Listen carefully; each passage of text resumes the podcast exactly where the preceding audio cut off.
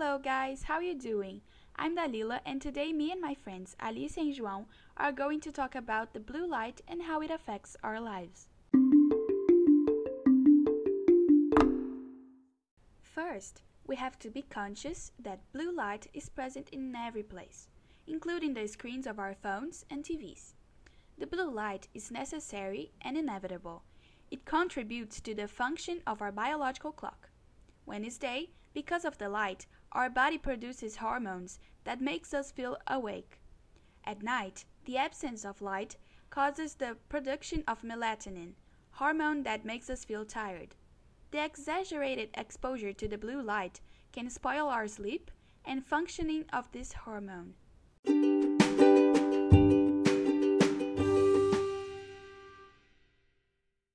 Well, speaking about the consequences that the blue light generates on our eyes, we can quote myopia, that is a problem on the vision from far, where the eyes is larger than normal and the image is formed just before the retina.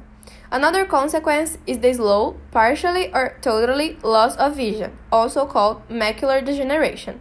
And lastly, cataract, an opacity in the lens, which basically focuses or blurs our vision. This problem can be improved through surgery, which removes the old lens and replaces it with a new artificial one.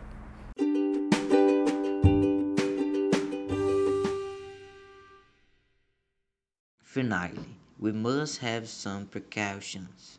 With the can include avoid the use of electronic devices at night.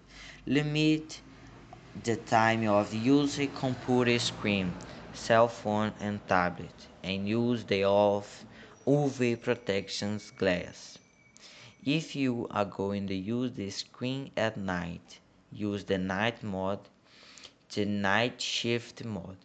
These gadgets emit less blue light and is less harmful for eyes, for the eyes. To use the UV protection glasses is very helpful. It is improved sleep, reduces eyes, eye strain, minimizes of prevents prevents molecular degradations and protects against ultra eyes. So that's it guys. I hope that you have enjoyed and learned it.